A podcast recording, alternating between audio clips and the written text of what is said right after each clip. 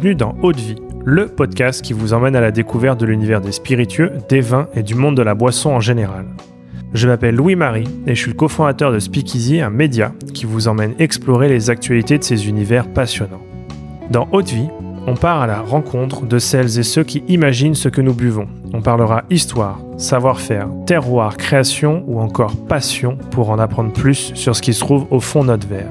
Mais avant de vous laisser avec l'épisode du jour, pensez à vous abonner et à laisser une note plus un avis sur Apple Podcast. C'est la meilleure des récompenses pour toutes les heures de travail effectuées chaque semaine. Bonne écoute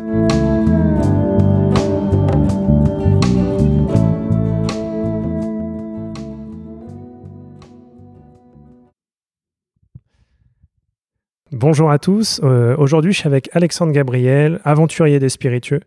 Si l'on doit résumer quelques-unes de tes grandes passions, on peut dire que tu es euh, producteur de cognac avec la Maison Ferrand, précurseur du gin français avec Citadelle et distillateur et dénicheur de rhum de terroir avec Plantation.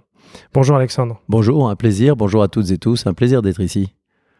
Alors, on est ici aujourd'hui pour évoquer ces différentes passions ainsi que les très beaux projets que tu mènes actuellement et, euh, je suis vraiment très content d'échanger avec toi aujourd'hui. Bah, tu es gentil. Moi, j'aime bien effectivement l'idée toujours, je dis toujours que le plaisir vient avec le savoir. Et c'est vrai, euh, c'est vrai pour, euh, pour un distillateur ou un maître de chai, un maître assembleur. Parce que quand on sait plus, on sent et on ressent les choses beaucoup plus profondément. Et je pense que c'est vrai aussi, euh, me semble-t-il, en tout cas en tant que consommateur. Dans d'autres domaines, par exemple, où j'aime beaucoup l'art, euh, euh, notamment la musique, et, quand on connaît un musicien, son parcours, quand on connaît une œuvre, elle nous touche beaucoup plus, et, c'est bien de, faire cela, et c'est un plaisir d'échanger.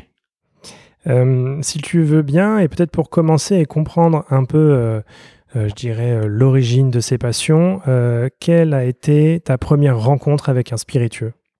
Alors c'était c'est très intime. Euh, j'ai grandi dans une ferme euh, euh, polyculture et, mon grand-père, j'ai grandi avec mes grands-parents principalement. Et, donc, je connais pour moi la, ma Madeleine de Proust, c'est la ferme. Et d'ailleurs, on est dans une ferme ici. on reproduit finalement nos modèles. J'adore être au milieu de beaucoup de gens et ça vient de là parce que dans une ferme, il y a toujours plein de monde. Et, et en fait, moi, ma première expérience, c'est j'ai 10 ans dans cette ferme où mon, grand-père est, bouilleur de cru. À l'époque, c'était un privilège qui était transmis, qui appartenait à beaucoup de gens. Des gens qui avaient une ferme avaient ce privilège. Et, euh, donc, euh, dans le sud de la Bourgogne, où il y avait une petite production de, vin, euh, et, surtout une distillation finalement pour faire des, des mares et, surtout des, fines de Bourgogne. Et ma grand-mère faisait bien sûr des liqueurs, etc. avec. Et on était six dans cette ferme, enfants. Et un jour, mon grand-père, j'avais 10 ans, moi j'étais quelqu'un toujours en curiosité, etc. Et, il me dit, euh, il dit à ma grand-mère, euh, on va montrer aux gamins, euh, je vais lui montrer comment la distillation. Alors tu, ne penses pas qu'il est un peu jeune, etc. Donc quelques échanges, non, non. Et j'y vais, je me rappellerai toujours cette expérience parce que c'était un alambic qui sont ces alambics ambulants, comme on voit quelquefois dans les, vieux magazines. Et là, on, va distiller, ou il va me montrer, parce que j'avais 10 ans, on imagine à 10 ans, et moi, j'avais une mémoire euh, de la fine ou du mar de Bourgogne parce que quand on se faisait très mal, et moi je trouvais toujours le moyen de me couper un doigt ou que ce soit, ma grand-tante qui était là dans la ferme me donnait toujours un petit morceau de sucre avec, avec du mar de Bourgogne à plein degré. Et alors là, on n'a plus de douleur après. Hein. on pense et, donc j'avais cette image d'un truc fort, etc. Alors heureusement, je me faisais pas mal comme si souvent que ça, parce qu'autrement. Et là, il me dit, euh, euh, on rentre dans cette pièce et on, va distiller du mar de Bourgogne. Et donc, il y a, le mar de Bourgogne, c'est les râpes. Hein. c'est quand on a mhm. donc écrasé le, le, raisin pour faire du vin. Ce qui reste, en réalité, eh bien, c'est, c'est encore chargé de sucre, etc. Et c'est réhydraté, on fermente. Et, et donc, c'est pour ça que c'est très anisé, très intense au niveau du goût. Et lui me dit, euh, un grand mar se déguste tout d'abord avec les oreilles. Alors moi, j'ai 10 ans. Et à 10 ans, on prend les choses un peu littéralement, peut-être parce que je suis bête, j'en sais rien, mais je me suis dit, oh là là, il va me mettre du mar de Bourgogne dans les oreilles. Et euh, en fait, euh, lui, il me dit, écoute. Et là, silence. Il me dit, tu vois, je dis, j'entends rien. Et il me dit, euh, justement, il n'y a pas d'insectes, ta matière est pas corrompue. La matière est de bonne qualité.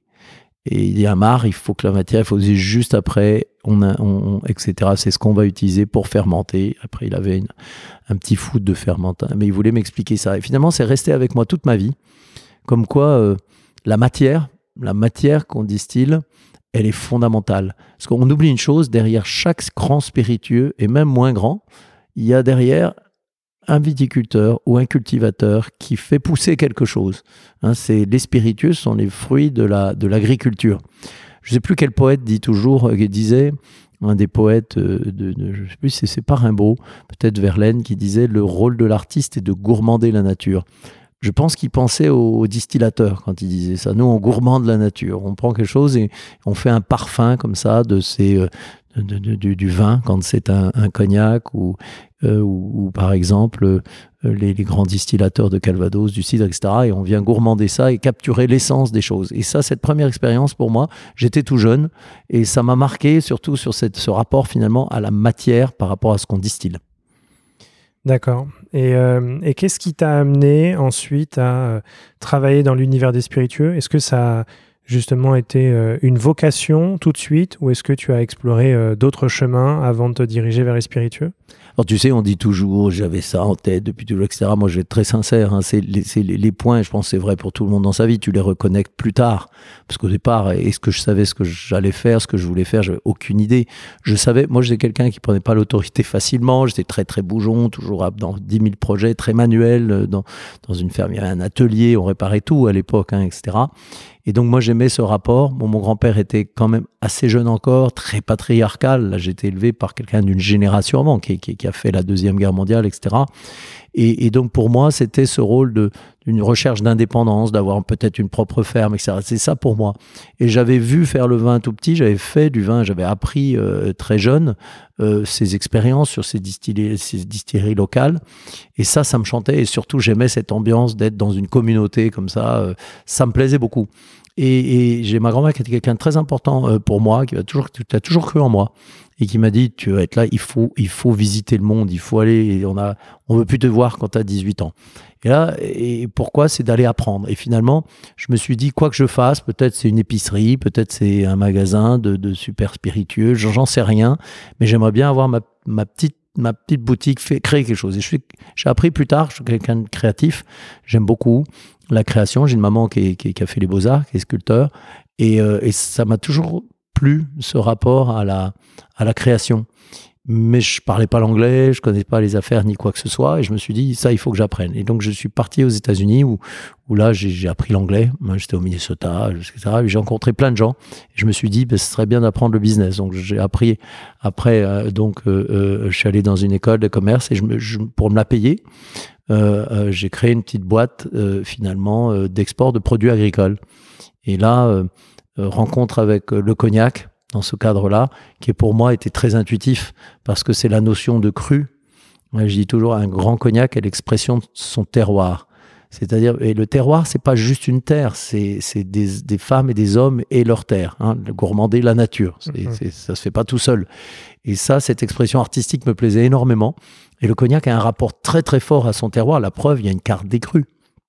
Et c'était l'époque où les whiskies étaient en train de faire les, les crus du whisky, entre guillemets, hein, les Highlands, les Lowlands et ça. Là, maintenant, on en parle comme une évidence, mais quand il y a eu les Highlands, euh, les gens disaient, mais ça, sent le médicament, ça va être invendable, alors que c'était des vieilles techniques qui revisitaient, où on faisait sécher, etc., la, matière. Et donc, euh, moi, ça m'intéressait. Et, euh, et, finalement, j'ai eu cette opportunité. C'est une toute petite structure. On a commencé, on était cinq. Et l'idée, finalement, où encore une fois, c'était suivre une, passion, une matière, une vie aussi, une, certaine vie communautaire. on a commencé, on avait, il y avait cinq personnes et trois sont tous, ça fait 34 ans.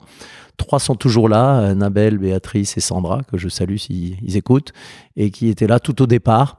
Et ils sont toujours là. Et donc on a grandi, on s'est développé, et toujours en suivant cette approche de dire mais toujours au service finalement les deux jambes de cette communauté qui aime travailler ensemble, rêver, c'est spiritueux. Parce qu'en fait, je pense que moi, un grand spiritueux, c'est un art populaire. C'est par le peuple pour le peuple. On pense à ces musiques populaires d'antan sur la place du village. Ces musiques ont disparu, mais elles existent encore dans une bouteille.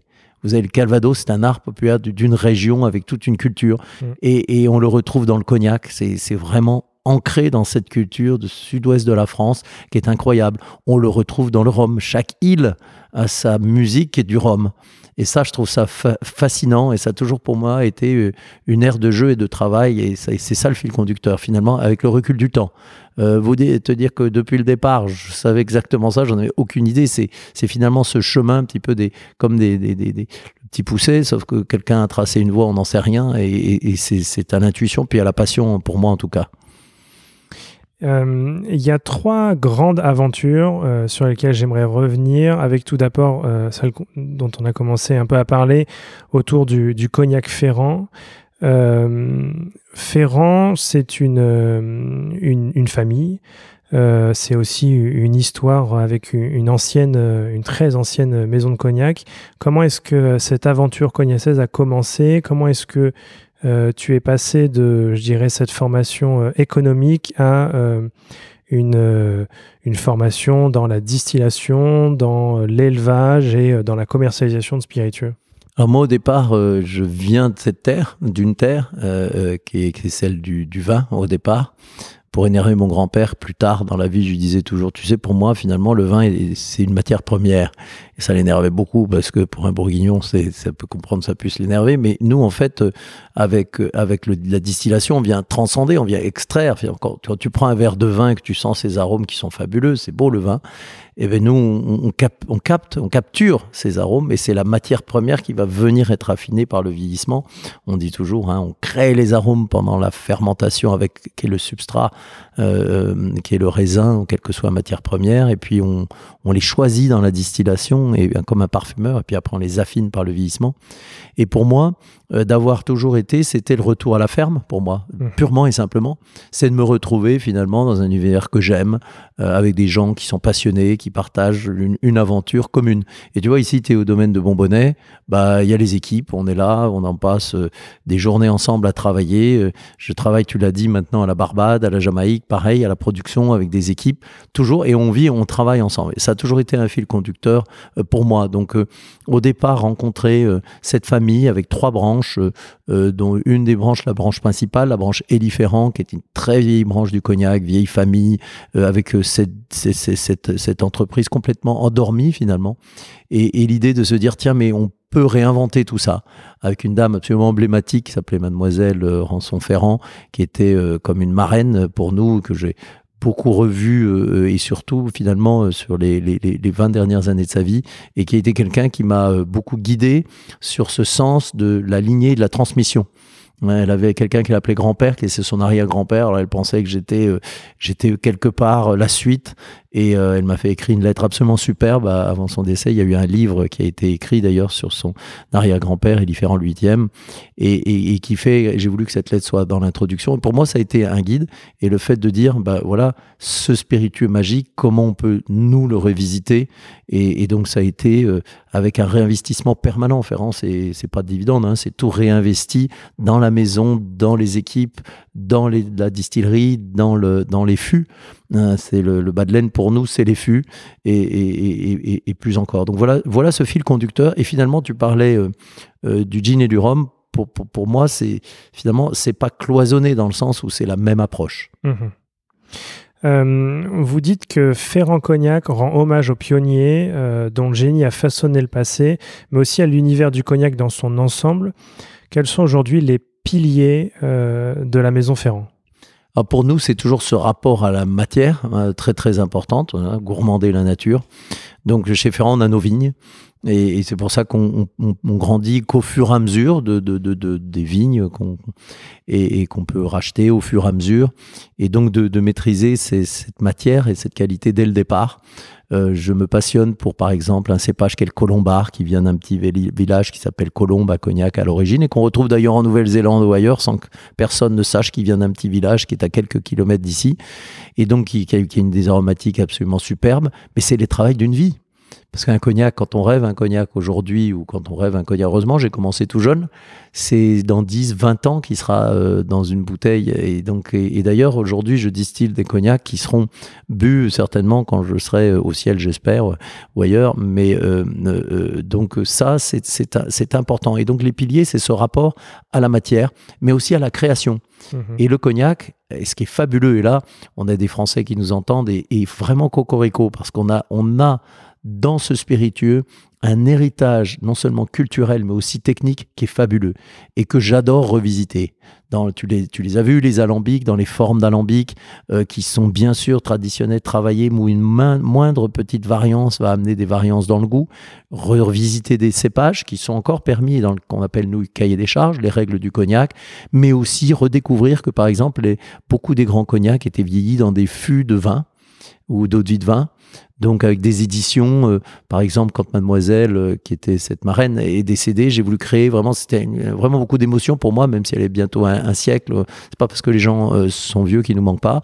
Et j'ai voulu créer vraiment un cognac en son honneur qu'on a appelé 10 générations, qui est un cognac qui est en fait en double vieillissement en fût de sauterne. Et, et l'idée, c'est de pas donner un goût de sauterne du tout, et c'est d'aller venir soutenir certains éléments du cognac qui sont euh, miellés, qui sont, et là, le, le ferrant euh, dix générations, avec des côtés fleurs blanches, etc., qui sont mis en avant par ces techniques. Ça, c'est des très vieilles techniques qui avaient été parfois oubliées, etc., que je, recherche, et on a ces archives, heureusement, et c'est vrai que je suis un peu fanat de ces savoirs, parce que ça permet de faire des expressions complètement uniques. Et donc ça, ces piliers-là, c'est à la fois, c'est le plaisir par le savoir, et, cette, nature, cette nature transcendée par le rôle d'un grand distillateur, maître assembleur. Et tu le disais, moi j'ai eu de la chance d'avoir été euh, formé par euh, déjà mon grand-père et ensuite à Cognac par un grand maître de chai qui m'a montré euh, qui m'a montré comment ça se passe. Et on devient complètement maître de chai après 20 ans. Et c'était il y a déjà quelques années, mes 20 ans, puisque j'ai fait les 20 ans il y a juste 4 ans. mais qu'à mes 30 ans, il y a juste 4 ans, tu vois. Euh, tu le disais un peu, il y a une dimension euh, et une place centrale pour l'innovation, l'expérimentation, mais aussi pour, pour l'histoire. Euh, moi, il y a deux références qui, je trouve, chez Ferrand représentent bien cette idée. La première, c'est le cognac 1840 Original Formula. Et le second, c'est la collection Renegade. Est-ce que tu peux revenir sur alors cette collection et ce produit sous ce prisme en fait de l'innovation et de l'histoire? Comment est-ce qu'ils ont été imaginés? Quelles étaient euh, tes envies euh, Et pourquoi euh, nous faire déguster ces, produits-là aujourd'hui Alors j'aime bien que tu parles de cela parce qu'effectivement c'est des actes de création. Le 1840 c'était vraiment un hommage à ma grand-mère qui, qui, qui assez souvent en fin d'après-midi se disait de boire un cognac, c'était l'époque de la finalo. Colette était une fanade de la, finalo. C'était de boire. Tu sais, quand tu vas dans les marchés opus, tu vois ces percolateurs bleus avec une poignée en étain. Mhm. C'était pour boire du cognac. Et en fait, les gens prenaient des cognacs, mais très charpentés, et, qui étaient avec un tout petit peu, un peu d'eau de sels, euh, et, puis euh, une, écorce d'orange, des glaçons et euh, quelquefois un tout petit peu de sirop de sucre et, c'était c'était bu comme ça et c'était très rafraîchissant. Et par contre, dans ce cas-là, il te faut des cognacs qui soient assez, plus forts en degré. Euh, une partie de ce cognac est vieilli en, en chai euh, sec pour le donner un côté épicé, très structurant. Et là, j'ai travaillé avec un historien américain qui s'appelle David Wondrich, mhm. qui est un grand des spiritueux. Je recommande un des livres, c'est en anglais, mais le guide Oxford des spiritueux, et qui est, euh, qui est un dictionnaire comme ça sur les différents. Et, et David est un universitaire à l'origine et, et, et, qui, avec qui j'ai voulu travailler. Et je collectionne les jeunes vieux cognacs, les cognacs, parce qu'il faut savoir, euh, je pense que les auditeurs le savent, mais un spiritueux, une fois qu'il est en bouteille, ne vieillit plus. Par contre, je recommande vraiment euh, euh, avec insistance de toujours tenir la bouteille droite, hein, pas allongée comme du vin, parce qu'il ne faut pas le contact avec le bouchon et à l'abri de la lumière. Et en réalité, l'idée c'était de se dire, tiens, mais alors moi je collectionne ces spiritueux qui sont des greniers, etc. Parce que ça permet de revisiter le goût du cognac, d'un cognac de 5, 6 ans distillé au milieu du 19e. Alors j'ai des dizaines de bouteilles et ça a été mon inspiration puisque c'est un vieux Pinet Castillon de 1840 que j'adorais, qui était de grande champagne à un degré plus fort et j'avais quelques bouteilles que j'avais dénichées et je les ai goûtées. Je me dis tiens ça ça va être mon, mon go-to, ça va être vraiment ça va être mon modèle pour travailler sur ce produit charpenté etc. en l'honneur de ma grand-mère en se disant et finalement des grands mixologistes, ceux qui faisaient des cocktails à l'époque, on l'oublie. L'origine, un des cocktails du début de l'histoire du cocktail, c'est le mint julep, et, il était à base de cognac. Alors avec le phylloxéra, les Américains l'ont réinterprété avec du whisky, mais il était fait avec du cognac. Et cet historien le savait. Et je lui dis, tu sais, est-ce que ça t'intéresse? Voilà, sur ce, ça faisait deux ans que je travaillais dessus, et on l'a finalisé ensemble. Et ça, c'est le 1840 Original Formula, en référence à cette formulation qui a été notre inspiration à l'origine. Et alors c'est marrant parce que quand j'avais fini, il me dit, euh, est-ce qu'on peut faire un min julep, qui était le Là, on parle à un historien, docteur en histoire et en littérature, donc qui est un intello et en même temps un gourmand. Et il me dit euh, Est-ce qu'on peut goûter un min julep avec euh, le 1840. Et je dis, bah, bien sûr, on vient d'en boire deux hier, mais on peut recommencer. Il dit, non, mais j'aimerais le faire avec la bouteille. C'est un historien du 1840. On a dû faire le mint julep le plus cher au monde. Et on s'est bu un mint julep avec le 1840 parce que pour lui, c'était une question de se replacer finalement dans cette histoire. C'était une expérience assez merveilleuse. Et donc voilà le 1840 et la création, la genèse de, de, de, ce classique maintenant de Ferrand, qui peut être bu, certains l'aiment sec, sur glace, etc., et qui tient très bien la dilution et qui est très charpenté. Il est à 45% d'alcool, et ce qu'on appelle, nous, euh, beaucoup de substances volatiles, c'est qu'il est distillé d'une façon où il a énormément d'éléments aromatiques. Mhm. Alors, le Renegade Parole, c'était euh, une histoire, c'était d'aller retrouver dans l'histoire des vieilles pratiques qui sont dans le cahier des charges ou pas, hein, c'est-à-dire le cahier des charges, les règles actuelles, puisque les règles ont évolué, et bien sûr qu'on respecte les règles actuelles qui sont très importantes dans la structuration du cognac, mais il y a des traditions qui se sont perdues.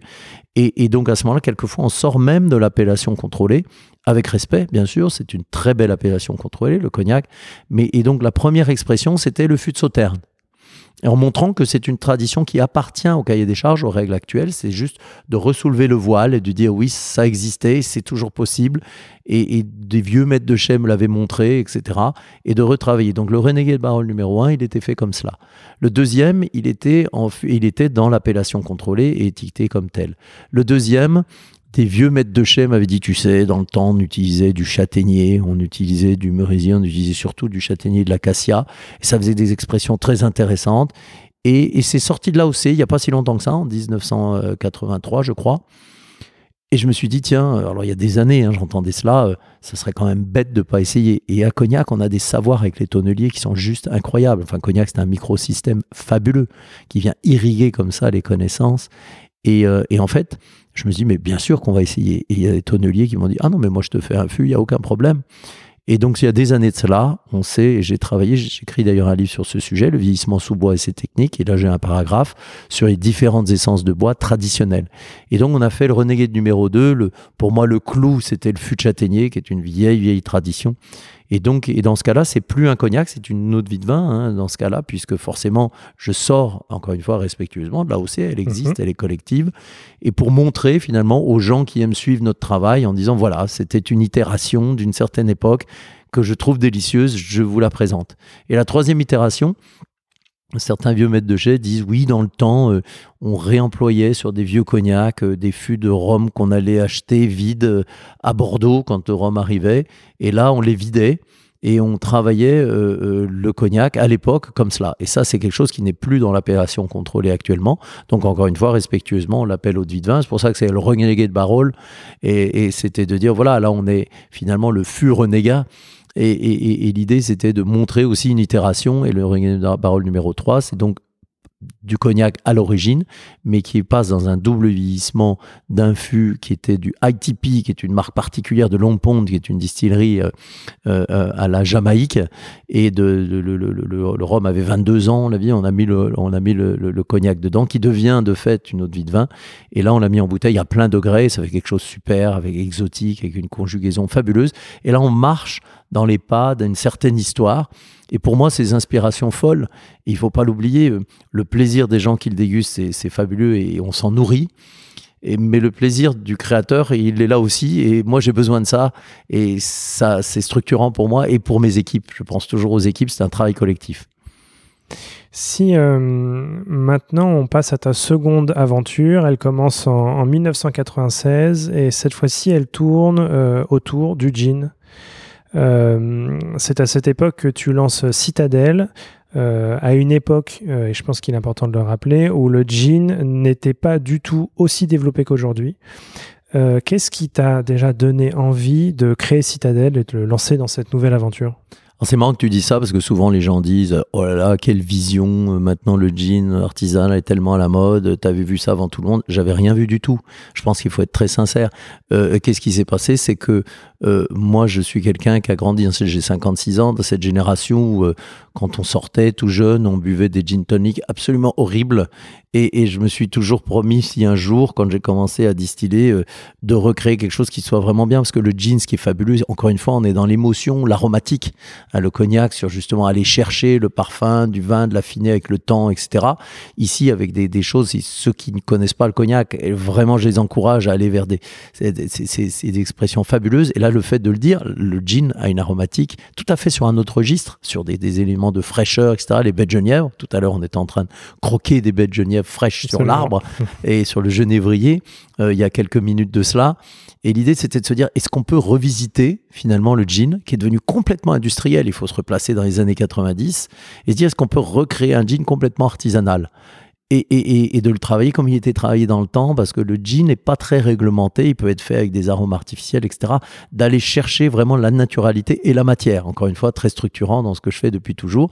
Donc euh, finalement, d'aller là-dessus, il faut savoir qu'à Cognac, on distille euh, pendant la période euh, de, des vendanges et après les vendanges, le reste de l'année, les alambics dorment. À partir du 1er avril, le cognac, pour des raisons qualitatives, qui, sont là dans sa noblesse d'ailleurs, distille le vin quand le vin est frais, hein, pour pas avoir de mauvais goût. Ce qui fait que le matériel attend le reste de l'année. Et à l'époque, j'étais un gamin et je me dis, c'est quand même bête de la reste de l'année quoi faire. Et on avait travaillé très sérieusement avec les douanes en disant, peut-on dédier sur le reste de l'année et travailler au départ à petite échelle et de façon plus importante et créer un jean? Et alors, quand on est tout jeune, on pense toujours, quand on crée quelque chose, on dit le monde l'attendait. Alors, le monde l'attendait pas du tout. et au départ, ça a été euh, vraiment, il faut dire la vérité, je ne me rends pas bien, mais un, un bid commercial total. Parce qu'un jean artisanal français, euh, à l'époque où les gens buvaient des jeans principalement industriels, il n'y avait pas d'autres expressions, avec un prix de revient qui est quand même plus important. Euh, je me rappelle bien l'avoir présenté à un moment donné aux États-Unis euh, et, où on avait un très bon marché, on l'a toujours sur le cognac, et où euh, l'importateur me dit non mais un gin français artisanal, euh, c'est quand même pas intuitif ton truc. Et je lui dis bah t'as goûté, il dit il est vraiment bon, mais alors là non merci, mais je peux pas. Et puis il y avait un journaliste du New York Times qui, adorait, qui adorait, un vieux monsieur maintenant, les, les, les, les, cognacs ferrants, nos cognacs. Puis j'avais pas le moral, il me dit qu'est-ce qui t'arrive, je lui raconte ça, je dis c'est dommage, c'est mon rêve, j'ai vraiment envie, ça on pourrait tellement. Et il me dit mais et puis je dis et puis il me dit t'as une bouteille, je lui fais goûter. Il me dit mais c'est c'est le meilleur gin que j'ai jamais goûté. Et là il nous fait une demi page dans le New York Times, donc c'était un super break pour nous. Et ce même importateur deux jours après me rappelle et me dit Alexandre on pourrait écouter le gin, je pense qu'on peut faire un petit truc. Et puis le deuxième break pour nous là-dessus, ça a été vraiment top. Ça a été un grand chef et, qui était Fernand Adria, euh, un grand chef qui a créé la, cuisine moléculaire et qui un jour a, et c'est lui à lui qu'on doit la réintroduction du gin gastronomique hein, dans un verre à vin et non pas dans un tube avec un grand gin, etc. Et là, il l'avait fait avec euh, Citadel et pour nous à la télé, comme c'est une rockstar. Et ça, ça nous, les, tout petits, euh, tout petits gars, hein, euh, ça nous a vraiment exposé. Ça a été vraiment pour nous le moyen de montrer ce qu'on faisait. Mais moi, je me rappellerai toujours euh, le moment où j'ai beaucoup visité des différentes distilleries de gin pour apprendre, ou même des genièvreries d'ailleurs. Hein. À l'origine du, gin, c'est le genièvre, le Genever en Hollande. Et en fait, euh, être à Londres, dans une banlieue, avec le crachin londonien parmi, désolé pour les Britanniques qui nous écoutent, et, et puis d'être de sortir comme cela et, après avoir vu avec ce distillateur qui est maintenant décédé, et puis on sort, et puis là il y a une procession funéraire qui passe avec. Puis quand on est, quand on a un peu pratiquement 30 ans, on est très jeune et on pense que tout le monde est super vieux. Et là, il me paraissait mais tellement vieux, j'étais même surpris que tout le convoi soit pas même mort. Et là, ils me disent, et là, il me dit, ah encore un consommateur du gin qui vient de disparaître. Et là, donc c'était pas un, si on y était allé sur une étude de marché, ça n'était pas complètement intuitif. et, et en fait, j'aurais dû l'écouter si j'avais voulu faire ça pour l'argent, parce que pendant 10 ans, ça a été très difficile. Et, et finalement, les gens se sont mis à redécouvrir le gin progressivement, mais avec une approche gastronomique.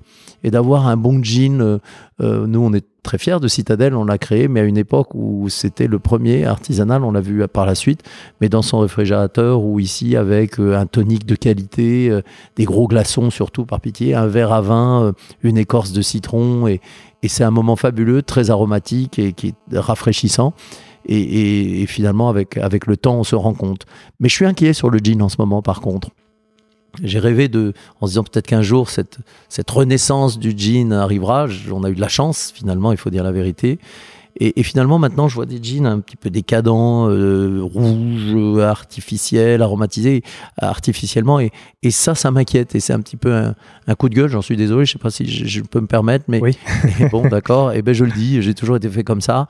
Et là, euh, et ça m'a d'ailleurs inspiré cette, cette, révolte finalement pour moi, je l'avoue, parce que je pense que si on fait mal les choses là-dessus et on laisse faire ça, mhm. on va corrompre l'image d'un spiritueux qui s'est ennobli et qui mérite d'être là et qui a des lettres de noblesse maintenant, qui est fabuleux quand il est bien fait. Il y a plein d'autres jeans artisanaux, il y a Citadel et il y en a d'autres maintenant que je vois, que je rencontre. Et là, j'en vois qui sont faits avec des arômes, avec des choses dedans qui sont artificielles et, qui sont euh, légales, parce que la, réglementation du jean est assez large, et qui finalement risque de corrompre l'image du gin. Et ça m'a inspiré un gin qu'on a appelé rouge, qui est justement un distillat avec euh, deux fruits de gin avec quelques fruits rouges dans cette vieille tradition de bouilleur de cru et, de dire voilà, mais il n'est pas rouge.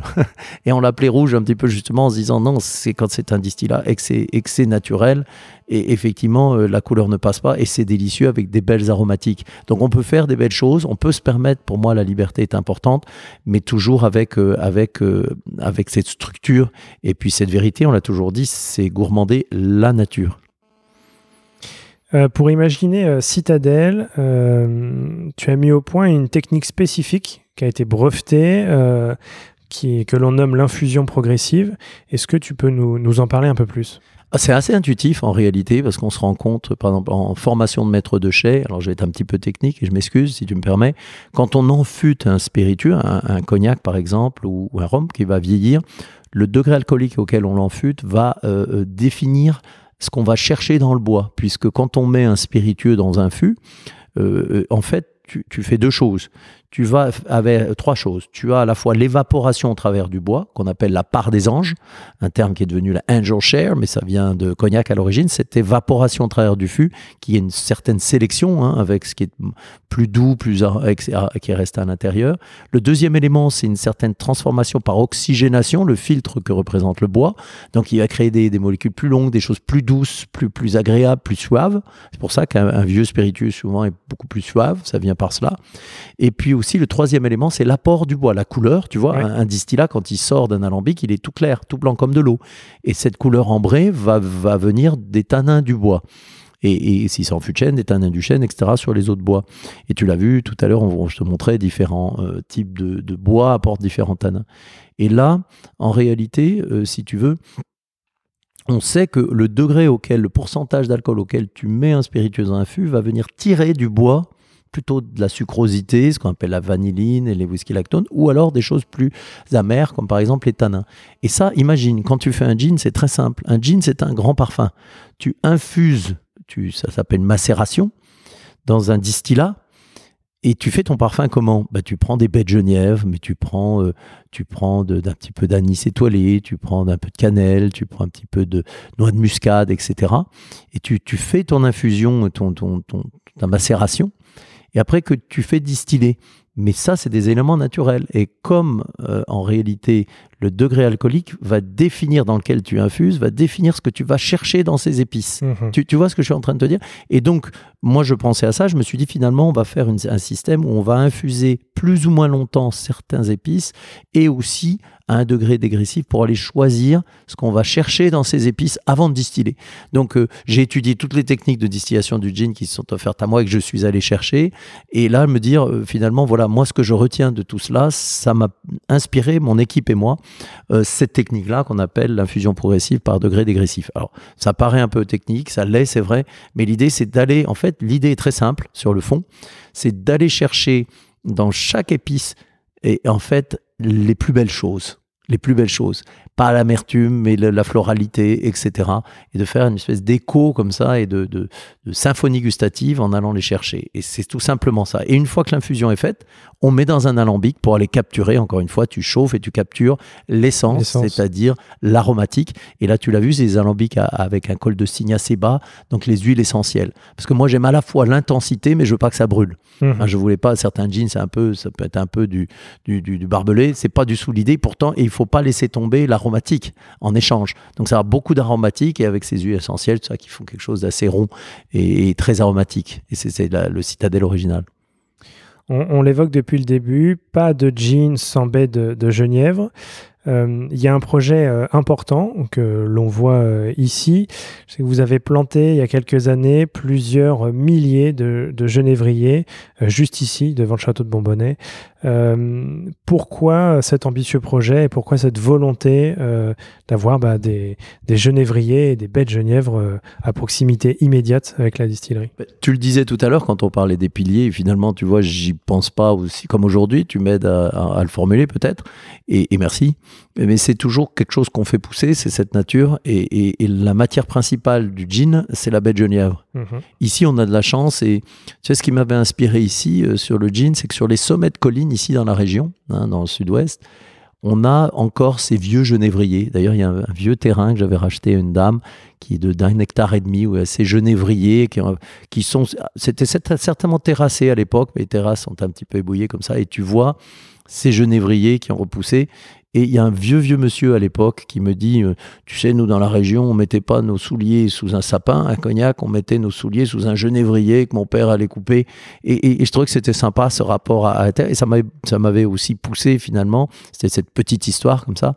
Et, l'idée, c'était de se dire, bah oui, les genévriers, bon, on achetait les baies de Genève, et, et puis on s'est dit, mais, mais, on va les faire pousser, on est dans le sud-ouest, une belle terre. Alors en rachetant ce petit bout de terrain au départ, alors, on n'est pas autonome, mais on va l'être euh, le plus rapidement possible. C'est juste que la nature, il faut lui laisser faire les choses. On a commencé, c'est le Juniper communiste qui est, qui est, une, qui est, qui est très défini par contre pour le gin quand on utilise les vrais baies de. Et c'est ça qu'on a fait pousser depuis la graine avec un pépiniériste. Donc il faut laisser du temps au temps. Mais tu as vu, maintenant ça fait, il y en a qui ont déjà une quinzaine d'années. Euh, et puis avec le temps, et alors maintenant ça va être exponentiel parce que les plus petits vont commencer aussi à rentrer en production. Et tous les, tous les ans, on en plante un peu plus. Il y a euh, aussi un élément qui est très intéressant, euh, tu l'as évoqué, au lancement de Citadel, euh, vous distilliez dans les alambics ferrants. et ces dernières années, vous avez construit une superbe distillerie qui est juste ici, au château de Bourbonnais, qui est intégralement dédiée à Citadel. Est-ce que tu peux nous parler de ce projet colossal? Bah, euh, alors, euh, colossal, je sais pas, il y a, neuf alambics, mais c'est vrai que c'est mon bébé euh, et le bébé de mes équipes, tu le sais, c'est vraiment un rêve collectif.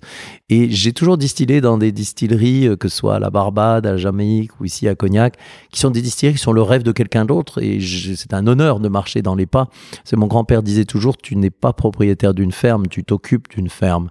Et en fait, entre la terre et l'homme euh, qui gagne à la fin, euh, c'est une question à poser. Quand l'homme a le sentiment d'être propriétaire de sa terre, il, se, il est dans une illusion absolument totale.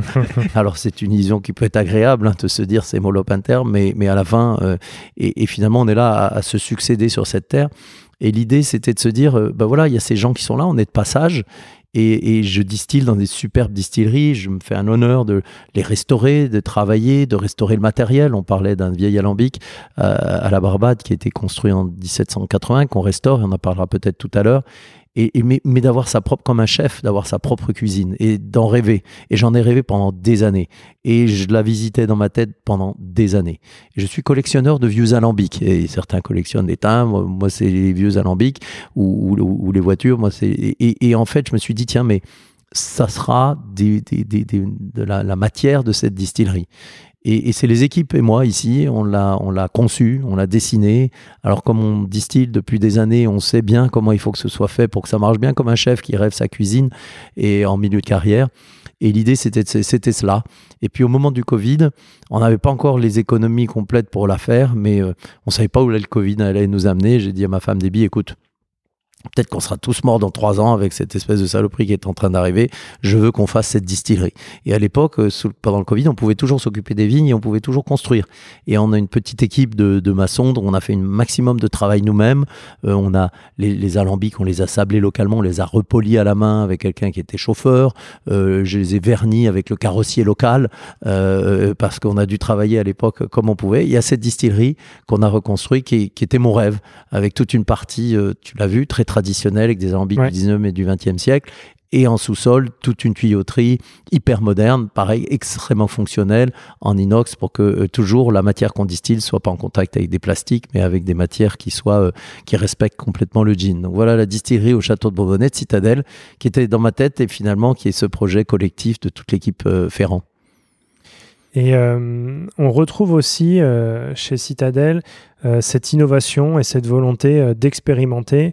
Euh, il y a notamment euh, un jean euh, cornichon qui est sorti et que tu as lancé. Il y a aussi un œuf géant de, de 2,45 m d'eau en bois qu'on a vu tout à l'heure. Vous utilisez à la manière d'un fût afin d'assembler différents jeans vieillis. Qu'est-ce qui t'intéresse cette fois-ci dans l'univers du jean en matière d'innovation, d'expérimentation? Quel champ des possibles et qu'est-ce qui aujourd'hui te fait vibrer euh, dans cet univers? Bah, Pour moi, c'est toujours l'émotion. Tu sais, un grand spiritueux, moi, quand je bois quelque chose qui est bon, j'ai la chair de poule, etc. j'ai, bon, j'ai la faiblesse de penser que tout le monde a ça. Et, et, mon rôle, c'est d'aller créer cette émotion.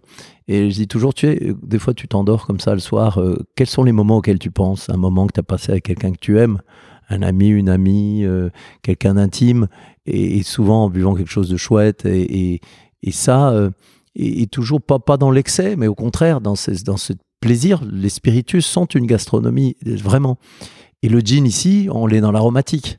Et donc, on est dans l'aromatique, on est à la fois, c'est la confluence d'un spiritueux et d'un parfum. Et donc, l'idée de, on peut tout distiller dans un gin. Et il faut juste que l'épine dorsale, c'est les baies de Genièvre.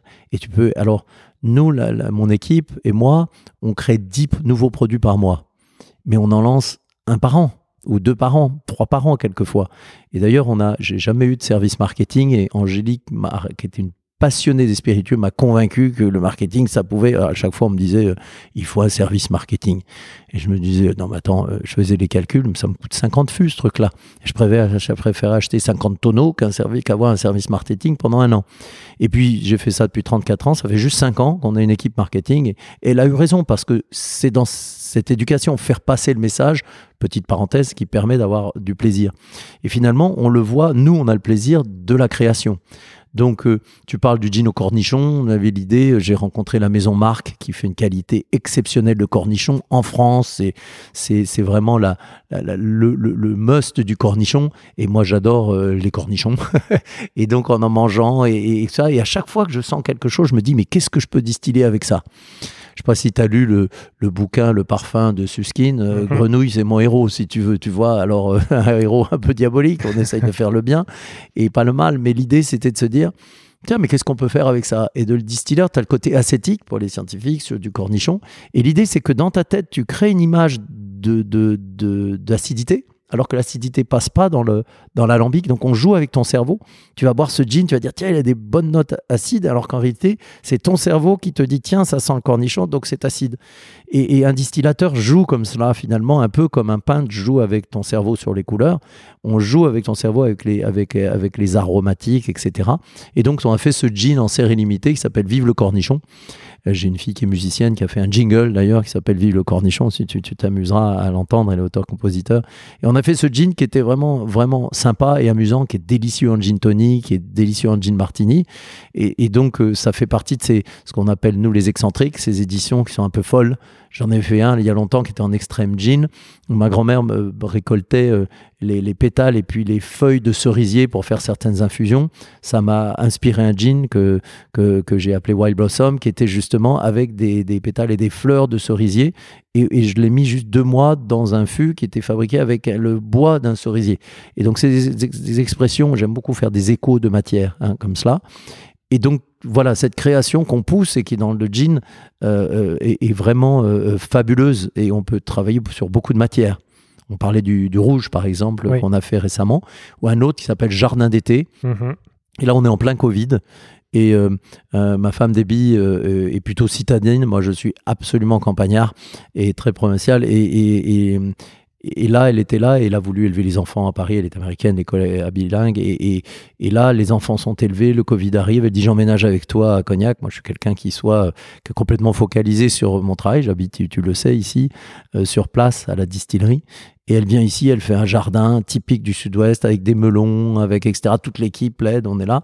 Et avec ces odeurs hein, euh, du sud-ouest de, de, la France. Et ça m'a inspiré Jardin d'été, euh, justement, sur ces aromatiques. Et tu l'as vu, la séquence melon, on la distille à, presque à température ambiante, un peu plus, à 38%, à 38 degrés, pour aller chercher l'aromatique du melon en mhm. tout en douceur, euh, de façon subliminale, sans aller le cuire. Donc tu vois, c'est toujours travailler sur des émotions qui sont superbes et qui permettent comme ça quand tu bois un super gin tonic ou un cocktail fabuleux, c'est qu'en France, on a des grands mixologistes maintenant et qui puissent euh, aussi créer cette émotion. Pour voyager. Voilà. Il y a une, euh, une dernière aventure que j'aimerais aborder, c'est celle de plantation. Euh, en 1999, tu lances la marque Plantation, une collection qui explore toutes les facettes du terroir du rhum. déjà pour commencer, comment définirais-tu Plantation? La plantation, pour moi, c'est les grands terroirs euh, du Rhum. C'est un, c'est, c'est, c'est marrant parce que euh, je vais t'amuser. On parlait de Citadelle. Il y avait une, grande école qui un jour nous a contactés. Nous, on était tout petits et on voudrait faire une étude sur, euh, sur ce que vous faites sur le jean. Ça nous intéresse. Alors moi, je dis bah oui, moi je connais pas trop le marketing. Alors la conclusion, c'était euh, ça marchera jamais. Heureusement, ils se sont trompés. et parce qu'ils disaient à ah, jean français exactement ces choses-là. Et là, sur le rhum, c'est pareil. moi, je voyais certains cours marketing en disant oui, oui, une marque, ça doit être un message simple et qu'on martèle sur la tête des gens comme cela en disant 1, 2, 3 maximum. Et alors là, avec Plantation, on a tout faux, parce que c'est vraiment un univers. Et, c'est l'univers, justement, rappelle-toi, moi j'adore toutes ces, toutes, ces, toutes ces cultures techniques et de dire comment on peut s'en inspirer pour créer. Et à l'époque, pour moi, le rhum, ça a été, gin, ça a été une élaboration, tu l'as vu. Le rhum, pas du tout. Ça a été un, coup de cœur total. Et un grand maître du rhum, euh, et vraiment, je lui rends hommage, et euh, Thierry Gardère de Barbancourt à Haïti, que je rencontre il y a de nombreuses années et qui me dit euh, j'aimerais bien acheter des fûts de cognac parce que ma famille, un siècle et demi, était de cognac et, travailler toujours mon rhum en fût de Bourbon. J'aimerais bien retravailler sur des fûts de cognac. Tu devrais venir me voir. Je le connaissais euh, par des amis. Et j'arrive à Haïti et là, je rencontre le rhum, mais de l'intérieur. Je rencontre le rhum avec ses, des, fermentations absolument folles avec des méthodes de distillation diverses. Et lui me dit, mais tu devrais aller voir mon copain à Sainte-Lucie. Et je rencontre Laurie Barnard, un autre maître du Rhum, malheureusement aussi décédé, qui sont des gens avec qui on a tellement échangé techniquement. Moi, voilà, tout ce que je savais, on l'a mis à disposition, un peu comme, euh, comme les gamins échangent, échangeaient, j'imagine, des cartes de Pokémon. Mhm. Je crois que ça se collectionne toujours, je, oui, je me semble-t-il. Oui. Et donc, euh, bah, ces cartes de Pokémon, pour nous, c'était des techniques. Tu vieillis comment, comment tu fais ta fermentation. Et ça, ça m'a fasciné. Et, pour, et ce qui m'a vraiment fasciné, ce coup de cœur, c'est que dans le rhum, il y a vraiment une culture par île. Tu sais, des fois, il y a les gens qui cherchent, et je le dis pour les auditeurs, à classer le rhum entre les rhums blancs, les rhums bruns ou les rhums dark, ou alors les rhums de tradition anglaise, française, etc. Et tout ça, finalement, de rhum, tu peux pas le mettre dans une boîte. Le rhum, c'est comme la culture du vin, tu en as un qui est différent par région. Il se trouve que les régions, c'est souvent des îles ou des petits pays. Le rhum de la Barbade, qui travaille sur la complexité, qui travaille sur euh, les niveaux euh, d'équilibre, etc., n'a rien à voir avec un rhum de la Jamaïque, pourtant de culture entre guillemets anglaise. Donc tu vois, ça pas, qui travaille beaucoup sur la rusticité, l'intensité, et avec des distillations et des méthodes de fermentation totalement différentes. Et ça, j'ai adoré. Et je t'avoue. Et alors au départ, j'ai commencé par une activité de négoce en choisissant des fûts. Et puis nous, on les refaisait, on faisait l'élevage nous-mêmes, moi en ayant une formation de maître de chai, et, d'aller travailler finalement un grand spiritueux qu'est rhum comme un grand spiritueux. À l'époque où les gens buvaient principalement euh, des mojitos plutôt euh, euh, cheap ou, des rhums jus d'orange, et, l'idée c'était de se dire comment on peut travailler, et on a commencé avec des millésimes. Qui, qui, sur une base de négoce et que je travaillais. Mais à l'origine, pas du tout. Je, tu vois, trop et naïf avec l'idée de, de, commerce. Et c'est des amis qui m'ont dit non, non, mais attends, ça nous intéresse beaucoup. Est-ce qu'on peut t'en acheter? Alors on est là. Et moi, je suis né dans une ferme. J'habite dans une ferme. Une ferme dans les Caraïbes, c'est une plantation. On l'appelait plantation. Tu vois, donc la recherche était simple. Et là, l'idée, c'était de, montrer comme ça ces grands terroirs et de dire avec des expressions particulières. Et, et d'aller vraiment dans l'authenticité parce que là, on n'est pas obligé d'aller dans le compromis. On peut aller dans l'extrême d'un terroir parce que si tu trouves que euh, la Jamaïque c'est trop rustique pour toi, parce qu'on le veut dans son expression la plus extrême, eh ben tu vas aller sur un Barbade qui sera plus plus plus équilibré, avec une certaine finesse, etc. Si tu veux une côté floral, tu auras Trinidad. Si tu veux un rhum complètement fou, tu auras Fidji par exemple, euh, qui a un côté presque faisandé. Et chaque rhum euh, a cette personnalité-là. Et l'idée c'était de célébrer ça. Et tu le sais, moi je suis à la production et c'est ça qui me fascine. Et mon rêve quand j'ai vu ça, c'était de dire bah non, mais je, vais, je vais distiller là-bas. Et là, euh, bah, on a économisé hein, ici, tu le sais, on, chaque centime revient euh, dans, dans, dans l'équipe et, et, la maison. Et en fait, dès qu'on a eu les moyens, on est allé. Je connais vraiment bien les distilleries. tout le monde se moque de moi parce qu'il dit Ah, tu connais bien les Caraïbes. Et c'est vrai que je connais vraiment très très bien. Et on me dit bah, tu, dois bien connaître Saint-Barth. Ah ben non, il n'y a pas de distillerie, je ne connais pas du tout. Je connais bien les îles, tu vois, Dominica, des toutes petites îles. S'il y a un alambic, je la connais par cœur. Saint-Vincent, etc. Et, euh, et donc l'idée, c'était de se dire, est-ce qu'on pourrait avoir un partenariat, etc. Et j'allais rentrer en partenariat avec euh, Laurie Barnard, qui était euh, un de mes héros, et justement à Sainte-Lucie, qui adorait on a adoré travailler ensemble. Et il est mort brutalement d'un cancer. Et ça m'a donné un petit peu ce coup de pied aux fesses en disant, la vie, ça passe vite. C'était un moment, j'ai toujours sa photo dans mon bureau. Et euh, à côté de celle de mon grand-père. Et c'est des gens qui m'ont beaucoup inspiré. Et là, il y avait West Indies Rum Distillery à la Barbade, une boîte qui était plus importante que la nôtre. Mais tu sais, quand tu te dis ces moments-là dans la vie, tu te dis finalement, on n'est pas, pas grand-chose il faut faire ce qui nous plaît, aller jusqu'au bout, tant pis, euh, et, ou tant mieux. Et là, euh, bah, j'ai contacté la famille, j'ai eu le culot de le faire ou l'inconscience, j'en sais rien. Et chance pour moi, ils venaient d'employer, c'est une famille riche des Caraïbes qui avait ça parmi plein d'autres investissements. Ils avaient employé un super crack du business qu'ils avaient débauché de Hansen Young pour restructurer tout leur groupe qui était dans plein de business, le négoce de voitures, de pneus et de produits alimentaires et une distillerie. Et là, j'ai rencontré ce type, on est devenu amis d'ailleurs, mais, mais une espèce de businessman redoutable à l'époque qui m'intimidait beaucoup. Et il me voit, il me dit Ah, j'ai lu sur toi sur Internet, tu connais bien le Rhum, euh, ça intéressera la famille d'avoir quelqu'un qui ils vont passer le flambeau et qui va vraiment s'investir et faire vivre cette distillerie qui a un héritage fou. Mais on va parler de prix. Et cette négociation a duré un an. Et euh, la dernière journée, j'ai mon fils qui avait 17 ans, qui, est passionné par ça. On était 11 heures dans une pièce sans fenêtre avec la clim à fond, en plein, milieu de la Barbade. Et, l'affaire s'est faite, et c'est une équipe fabuleuse de 80 personnes. Et, et à un moment où c'était un pari énorme pour nous. Et puis après, un investissement en même temps à la Jamaïque avec, avec National Rum of Jamaica. Et, donc pour nous, ça a été vraiment euh, la possibilité non seulement d'aller continuer célébrer ces grands terroirs, mais d'être aussi impliqué dès la distillation et même euh, les champs de canne euh, dans le cas de la Jamaïque et maintenant de la Barbade. Il y a avec ce rachat deux éléments très intéressant. Le premier, c'est aussi que ça te donne accès à des archives fabuleuses sur euh, l'histoire de la distillation à la Barbade, sur les méthodes qui étaient utilisées avant. Et puis aussi, tu en parlais tout à l'heure, un alambic qui était à l'état d'abandon, qui rentre in fine dans ta collection et que tu as dernièrement restauré pour le réemployer. Est-ce que tu peux évoquer euh, ces deux éléments qui finalement rentrent dans le patrimoine avec ce, rachat? Je vois que tu sais tout, et bravo, je suis impressionné.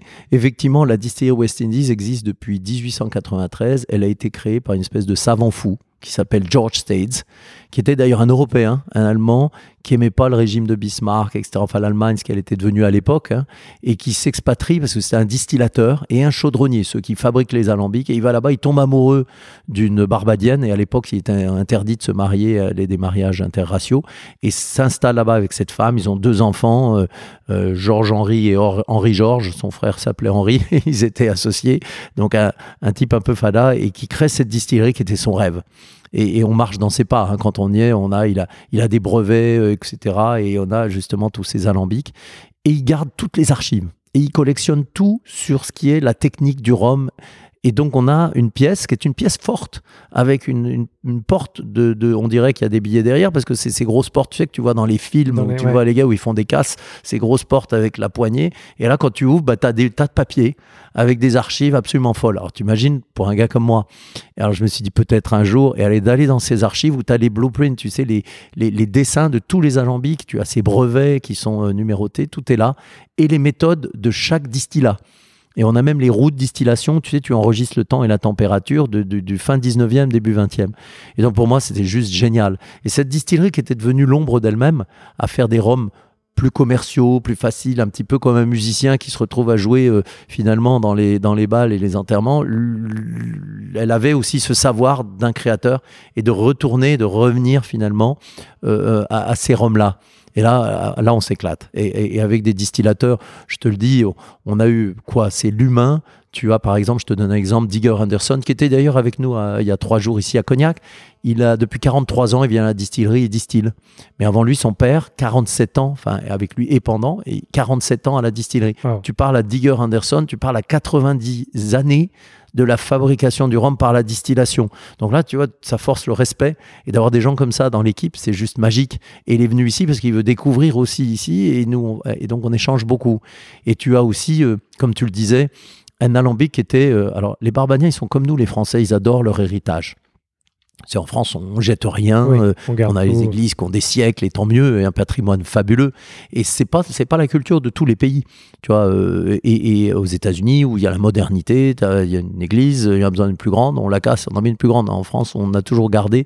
Et, et la Barbade, c'est la même chose. Et quand on décommissionne un alambic, la Barbade, on le garde. Alors, on le met dans le parking s'il est joli, ça fait un rond-point sur le parking. Et là, tu avais un rond-point qui est très ancien, puisqu'il avait été un jour, j'ai un, copain à moi qui est chaudronnier, ceux qui fabriquent les alambics. David Pym, un Britannique qui, était à la tête de John Doe à l'époque, est un grand, grand chaudronnier du, du, du, 19e siècle, John Doe, et lui en était donc euh, à l'époque dirigeant, et toujours d'ailleurs. Et je lui montre cet alambic en disant, écoute, regarde ce truc bizarre, il ressemble à, ces vieux alambics. Il me dit, Alexandre, c'est le plus vieil alambic du Rhum que j'ai jamais vu. Et lui, il a juste 80 ans. Donc, euh, et il me dit, euh, euh, c'est certainement année 1780 ou un petit peu avant. Les rivets sont faits à la main. Le dôme de l'alambic a été moulé dans le sable. On le voit, il y a les formes comme ça irrégulières. Et je lui dis, tu penses qu'on peut le réparer? Mais il dit, écoute, il faudrait l'amener en Europe, qu'on fasse tous les tests. Mais tu sais, à l'époque, il les faisait costauds et il tape dessus, euh, ça fait presque un son de cloche, qui veut dire que le cuivre est encore très épais. On l'amène en France, et ici, euh, pas loin du château de Bonbonnet, euh, on a un chaudronnier avec Gaylor à la tête technique. Je lui montre, on ouvre cette grosse boîte. Il y avait le maître distillateur qui avait fait le voyage depuis la Barbade, parce que là, on allait décider si cet alambic allait continuer, allait revenir au milieu du parking pour être continuer à être cet objet de décoration. Il est superbe. Ou s'il allait finalement redistiller. Et là, on teste les épaisseurs. Il me dit il fait 9 euh, mm d'épaisseur. Un alambic 9, euh, ça fait en réalité 3 mm. Donc il avait encore beaucoup de vie. Et là, on, l'a restauré, euh, tout à la main. Il a retravaillé à la main au marteau, etc. Rien, une partie, le, la, ce qu'on appelle la trompe d'éléphant, ce qui s'appelait l'école de cygne maintenant, mais c'est énorme. En fait, la trompe d'éléphant, il a passé 350 heures sur un morceau de, de, cuivre à taper dessus pour le former. Et je suis tout fier de te dire qu'il vient d'arriver à la Barbade et qu'en novembre, il distillera à nouveau euh, du rhum. Et j'ai hâte de mettre mon petit doigt comme ça sous la première goutte qui va tomber ou la deuxième, parce que l'équipe aura Digger aura certainement la première goutte. Hein, et, il se rappelle pas de la distillation de cet alambic. On a un Vulcain qui en a restauré, qui est un alambic 19e, mais euh, lui me dit que son père en lui en avait parlé. Donc tu vois, des, des archives, des choses assez, assez intéressantes. C'est incroyable. Peut-être pour terminer, euh, pour réunir en fait ces différentes aventures et ces passions, tu as créé il y a maintenant euh, trois ans, je crois, la Barge 166, qui est euh, un chef flottant sur la Seine, installé sur une péniche dans laquelle tu fais aujourd'hui vieillir des fûts de rhum et de cognac. Est-ce que tu peux nous parler de ce projet qui finalement réunit tous ces univers au même endroit? C'est un autre rêve, euh, encore une fois, de création. Et j'ai eu cette idée en Suède, en fait. J'étais, comme j'écris ce bouquin sur les, techniques du vieillissement euh, sous bois de, de, mon métier. Et euh, j'étais là-bas pour travailler et découvrir le chêne suédois. Chêne suédois est assez magique parce qu'en fait, alors, avec Plantation, je fais beaucoup de travail où j'échange ça s'appelle euh, les single casques dans la collection, puisque dans Plantation, tu le sais, on a les assemblages, où là, quand tu fais un assemblage, juste pour que les auditeurs le savent, l'assemblage, c'est comme un, plat très cuisiné où tu vas venir chercher de la complexité, etc., avec beaucoup d'ingrédients pour créer l'équilibre, l'émotion. Quand tu fais un millésime, c'est le sashimi, tu vois, c'est une expression plus extrême d'une matière euh, presque en l'état. Euh, pas, pas, tu le distilles, etc. Mais tu es sur un millésime. Tu cherches pas l'équilibre, tu cherches une certaine intensité. Et là, chaque année, donc chez, chez Plantation, tu as donc ces expressions d'assemblage, comme le XO par exemple, et tu as aussi, ou comme par exemple le Xamaika, c'est une expression très jamaïcaine, etc. Ou euh, Stiggins Fancy, on distille des écorces d'ananas, comme sur une vieille recette de 1924. Et là, tu as aussi ce qu'on appelle, nous, les single casks. Et les single casks, c'est des expressions qui font euh, honneur au rhum à l'époque où ce n'était pas juste des fûts de Bourbon, où les gens utilisaient des fûts, des tonneaux qui avaient contenu autre chose que du Bourbon. Comme tu le sais, le rhum, comme le whisky, réutilise beaucoup des fûts de Bourbon, c'est-à-dire le whisky américain. Et, en réalité, dans le temps, ils réutilisaient beaucoup de fûts de vin, de, vin cuit, de, de madère, de, de banyuls, etc., et de, et de sherry et de porto. Et c'est de faire honneur à ça, et souvent en partenariat avec un autre producteur. Euh, typiquement, j'aime beaucoup travailler avec Tilling, qui est un, Alex Chatko, le maître distillateur. Eh bien, il, me donne certains de ses fûts vides et moi, je lui donne mes fûts de rhum. Et on fait des échanges, encore une fois, et on apprend les uns euh, des autres. Et là, un jour, je suis en Suède pour travailler sur le chêne suédois, euh, qui a été planté, une forêt, on m'a expliqué, par Bernadotte, qui était un Français qui était devenu roi. Et à l'époque où il voulait faire, je crois, des bateaux de guerre euh, avec, euh, avec ces, forêts pour les générations après, ils ont empreint de sagesse, ils en ont fait plutôt des fûts, ce que je trouve magique. Et, en fait, c'est un chêne différent, hein, et ça pousse différemment en Suède. Et j'ai travaillé avec Angela d'une distillerie qui s'appelle McMurray, elle m'a montré ce travail qu'elle fait en petit fût avec ce chêne local et, c'est l'unité d'un alambic et, elle le fait vieillir dans des conditions assez extrêmes, dans, dans la neige ou dans, une mine de, de, désaffectée de cuivre. Et là, je me dis, euh, et là, je pense à, je ne sais pas pourquoi, et je lui parle de, ces lords anglais qui faisaient vieillir leur cognac et leur rhum. À, ça s'appelle Rhum Quay maintenant, mais c'est maintenant il y a des appartements, mais c'était des, des chais de vieillissement qui étaient au bord de la Tamise, dans une ambiance très très humide. Et là, ta part des anges, c'est principalement les alcools durs, donc ça fait des eaux de vie très fines, des chais humides. Et en fait, je me dis, tiens, mais si on associait toutes ces idées, et nous, quand on ramène nos rhums, notamment de la Barbade et de la Jamaïque, on les ramène en fût à l'intérieur du, du tonneau pour que tu aies, avec le mouvement, le roulis, le tangage, une interaction extrême avec le bois. Ça s'appelle d'ailleurs le vieillissement dynamique. Tu comprends pourquoi? Puisque tu as une interaction avec le mouvement. Alors imagine toutes ces idées qui se bousculent dans ma tête. Le fait de dire ces petits fûts, elle m'avait appris à travailler avec. On avait échangé des fûts d'ailleurs avec elle sur des expressions euh, plantation. Et je me suis dit ça, plus le mouvement, etc., plus l'humidité extrême, pourquoi pas un bateau? Alors au début, je me suis dit sur la Charente, puis je me dis finalement, les gens viennent nous rendre visite souvent, ils viennent à Cognac, mais c'est plus loin, pourquoi pas à Paris?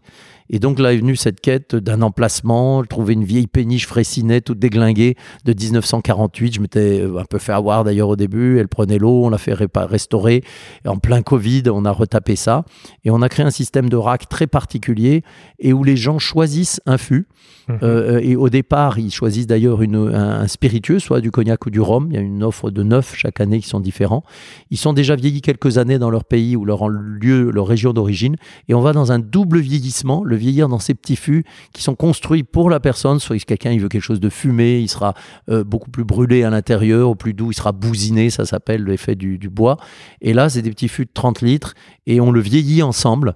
Ils viennent le goûter, euh, le propriétaire, tous les, tous, les, tous les trois mois. Et moi, ça me permet de faire une recherche sur le vieillissement en extrême humidité, et parce qu'on a des manches qui absorbent l'air, qui absorbent l'air extérieur, et aussi avec ce mouvement, ce qu'on appelle le vieillissement dynamique. J'ai même un petit vérin à énergie solaire qui vient balancer le bateau, euh, et on peut le programmer, voilà, le berceau, le bercer. Et euh, donc voilà, c'était le projet Barge 166. Et, les, auditeurs peuvent regarder, ils verront euh, ce lieu avec Margot et François qui s'en occupent au quotidien. Et c'était l'idée d'aller faire cette recherche, c'est une recherche sur 15 ans, mais on dit aux, fans de, spiritueux, venez de Cognac et de Rome, venez vivre cette expérience avec nous et on va travailler ensemble. Parce que tu le sais, j'aime beaucoup partager euh, les savoirs. J'ai toujours encouragé, je vais te raconter une petite histoire rapide, c'est à la Barbade et dans les Caraïbes, la fabrication du rhum, c'est un secret total. Et moi, j'ai toujours aimé partager. Et j'ai toujours dit, mais pourquoi on n'en parle pas?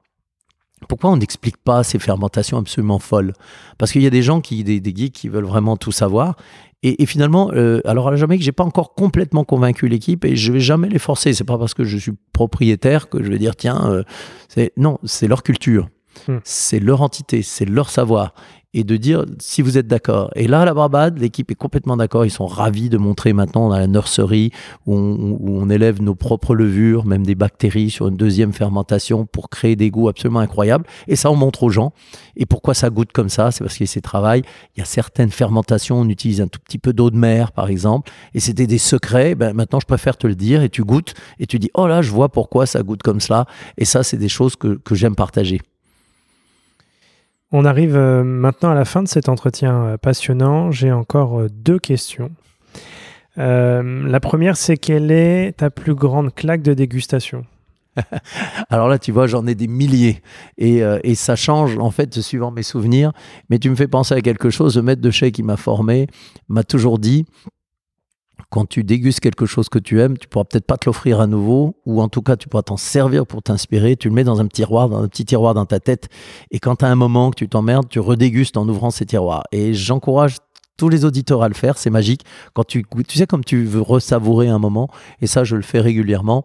Et aussi, une petite chose, je dis toujours, euh, peut-être pas boire un spiritueux à la fin, mais à la fois, mais plusieurs l'un à côté de l'autre, mhm. avec modération. C'est-à-dire, tu n'es pas obligé d'en mettre un plein verre, tu t'en mets un petit verre et tu vas comme ça jongler parce qu'un spiritueux, c'est pas une photo, c'est un film. Il va se développer comme ça dans le temps. Alors, les grandes claques, pour moi, ça a été bah, la première fois un grand cognac. Alors, c'était le rêve de mon grand-père, toujours le cognac. Il y avait ces grosses bouteilles qu'il avait avec différentes marques, etc. Et ça a été un, cognac qui a défini ma vie, d'ailleurs, hein, de, de grande champagne, qui était dans les stocks ferrants. Et, et j'étais là en me disant, mais c'était, il était très très vieux. Il avait 80 ans et de fût. Et ce que j'adorais, c'était ce côté extrêmement exotique, avec le côté abricot séché, mais aussi euh, ananas séché, euh, qui était là dans ma tête. Et je me disais, c'est incroyable qu'on puisse faire ça. Du vin que je connais depuis tout petit. Moi, je vendanger depuis que je suis tout gamin, que je sais marcher à la main. Et ça, ça m'a vraiment parlé. Après, une deuxième claque, ça a été, je t'en ai un petit peu parlé, ça a été, euh, et il y en a beaucoup, mais arriver à Haïti et goûter un grand rhum, mais mhm. ce qu'on dit, nous, on dit au cul de l'alambic, c'est-à-dire comme ça, quand il sort tout frais avec toutes ses émotions.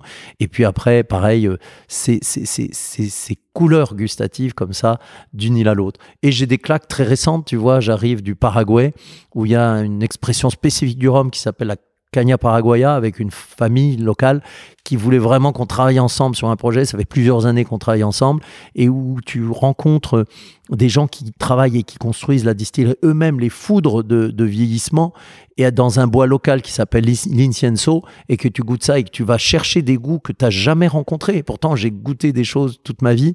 Et là, d'aller goûter ça, ben, pour moi, c'était une claque. Et tu vois, tu te sens presque, c'est presque un, plaisir enfantin et primaire, en tout cas, d'avoir ces, ces goûts absolument fabuleux et d'aller chercher, pourtant, je pense avoir goûté vraiment beaucoup de spiritueux, d'aller toujours redécouvrir une partie de toi-même. Hein, une partie de toi-même. Parce que finalement, quand tu dégustes quelque chose de beau, si tu, découvres, c'est des émotions qui t'appartiennent. Et nous, on, espère et on essaye d'être le déclencheur de ces émotions. Et, c'est souvent à quelqu'un d'autre qu'on a ces émotions, toujours en dégustant ces grands spiritueux. Tu vois, ce week-end, je te disais, on a eu les Plantation Addicts, qui est un mhm. groupe que je salue, s'ils m'entendent, euh, de passionnés euh, de Rome et ils sont venus, ils sont venus une soixantaine ce week-end et on a dégusté des choses et on a parlé on a, sur la fabrication du rhum tout le week-end. Et ça, c'est des moments partagés absolument fabuleux qui restent avec moi. Et, le mot de la fin, si tu avais encore une, grande aventure à lancer, un, grand projet à imaginer, euh, lequel serait-ce? Alors, je travaille sur beaucoup de choses à la fois. Et j'aime toujours, euh, je dis toujours à l'équipe, euh, mon grand-père me disait toujours, et c'est d'ailleurs pas nécessairement une meilleure une manière d'élever les gens, j'en sais rien, mais il me disait, si t'as rien à dire, ne dis rien. Et alors, c'est très vieille école, hein, euh, parce que je pense que c'est bien de laisser dire. Mais donc, il fallait toujours choisir. et, et en fait, je, je, pense par contre que quand on est dans un acte de création, que ce soit un livre, tu sais, tu lis un livre, je sais pas toi, mais tu as des livres qui restent avec toi. Oui. Où tu avais une conférence, tu as quelqu'un qui t'a dit quelque chose, et je pourrais te donner plein d'exemples, c'est pas le sujet d'aujourd'hui, où ça, tu sais que dans cette conférence, ça, ça reste avec toi. Et après, ça fait partie de toi-même. Moi, je pense qu'un spiritueux, c'est la même chose. Il faut pas faire un truc euh, parce que l'autre l'a déjà fait avant. En tout cas, chez nous, c'est de le faire parce qu'on a quelque chose à dire. Et donc c'est pour ça que je, me suis euh, limité sur ces trois spiritueux. Les gens disent mais pourquoi tu fais pas un whisky? Pourquoi tu fais pas une tequila? Les gens m'ont vu distiller de la pechuga au Mexique parce que j'étais pendant l'initiation de mon fils. L'a emmené, on a distillé de la pechuga avec des amis. Je vais pas lancer une pechuga. J'ai pas quelque chose à dire d'intéressant sur ce registre. Je l'adore la boire et je peux en distiller. je connais les techniques, mais c'est à faire des choses. Et là, je travaille sur plusieurs choses et il y en aura une peut-être avant ma retraite qui va sortir, mais ce sera une grande surprise pour plus tard. Mais c'est quelque chose qui rend à la question, répond à la question, tu vois, en te disant, euh, je veux boire quelque chose et j'ai des amis, je veux pouvoir boire un verre, deux verres et, trois verres et, très aromatique, mais pouvoir le lendemain être bien. Euh, tu vois, avec des choses qui sont. Euh, et, là, je travaille sur, sur cette équation et, qui va être peut-être une chose avant ma retraite. Mais en tout cas, mon investissement sur le cognac, tu le sais, j'habite au milieu, euh, j'habite, je couche presque au-dessus des alambics. et dans le gin et le rhum reste complètement structurant pour moi. Il y a tellement de choses encore à faire. Je pense que ça fait 34 ans que je le fais et j'ai le sentiment de juste commencer.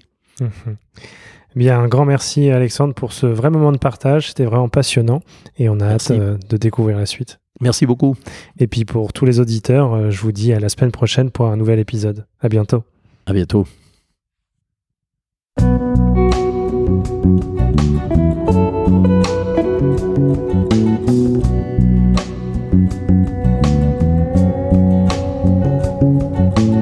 Haute vie, c'est terminé pour aujourd'hui. Enfin presque. Si vous avez aimé cet épisode, pensez à noter Haute Vie 5 étoiles sur Apple Podcast avec un petit commentaire pour nous encourager.